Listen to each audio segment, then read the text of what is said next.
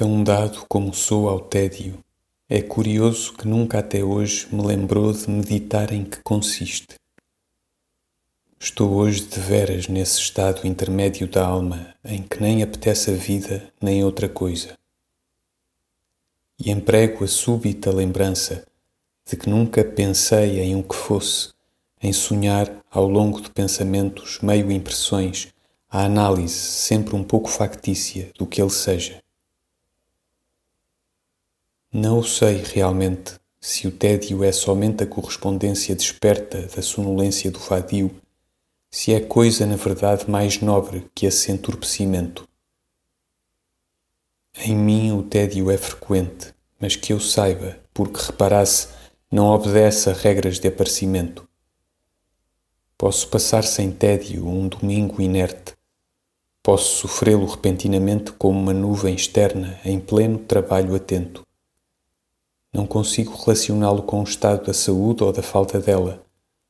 Não alcanço conhecê-lo como produto de causas que estejam na parte evidente de mim. Dizer que é uma angústia metafísica disfarçada, que é uma grande desilusão incógnita, que é uma poesia surda da alma aflorando aborrecida à janela que dá para a vida, dizer isto ou o que seja irmão disto, pode colorir o tédio como uma criança ao desenho cujos contornos transborde e apague, mas não traz mais que um som de palavras a fazer eco nas caves do pensamento. O tédio. Pensar sem que se pense, com o cansaço de pensar. Sentir sem que se sinta, com a angústia de sentir. Não querer sem que se não queira, com a náusea de não querer tudo isto está no tédio sem ser o tédio, nem é dele mais que uma paráfrase ou uma translação. É na sensação direta, como se de sobre o fosso do castelo da alma se erguesse a ponte levadiça, nem restasse entre o castelo e as terras mais que o poder olhá-las sem as poder percorrer. Há um isolamento de nós em nós mesmos mas um isolamento onde o que separa está estagnado como nós, água suja cercando o nosso desentendimento. O tédio. Sofrer sem sofrimento, querer sem vontade, pensar sem raciocínio. É como a possessão por um demónio negativo, um embruxamento por coisa nenhuma. Dizem que os bruxos ou os pequenos magos conseguem, fazendo de nós imagens e a elas infligindo maus tratos, que esses maus tratos, por uma transferência astral, se reflitam em nós. O tédio surge-me na sensação transposta desta imagem, como um reflexo maligno de bruxedos de um demónio das fadas, exercidas não sobre uma imagem minha, senão sobre a sua sombra, é na sombra íntima de mim, no exterior do interior da minha alma, que se colam papéis ou se espetam alfinetes. Sou como o homem que vendeu a sombra, ou antes, como a sombra do homem que a vendeu. O tédio. Trabalho bastante.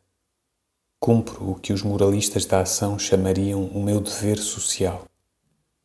Cumpro esse dever ou essa sorte sem grande esforço nem notável desinteligência. Mas umas vezes em pleno trabalho, outras vezes no pleno descanso, que, segundo os mesmos moralistas, mereço e me deve ser grato, transborda-se minha alma de um fel de inércia e estou cansado, não da obra ou do repouso, mas de mim. De mim porquê se não pensava em mim? De que outra coisa se não pensava nela? O mistério do universo que baixa às minhas contas ou ao meu reclínio? A dor universal de viver que se particulariza subitamente na minha alma mediúnica? Para que enobrecer tanto quem não sabe quem é? É uma sensação de vácuo, uma fome sem vontade de comer, tão nobre como estas sensações do simples cérebro, do simples estômago, vindas de fumar demais ou de não digerir bem. O tédio. É talvez, no fundo, a insatisfação da alma íntima por não lhe termos dado uma crença, a desolação da criança triste que intimamente somos, por não lhe termos comprado o brinquedo divino. É talvez a insegurança de quem precisa a mão que o guie e não sente no caminho negro da sensação profunda, mais que a noite sem ruído de não poder pensar, a estrada sem nada de não saber sentir. O tédio. Quem tem deuses nunca tem tédio. O tédio é a falta de uma mitologia. A quem não tem crenças, até a dúvida é impossível, até o ceticismo não tem força para desconfiar.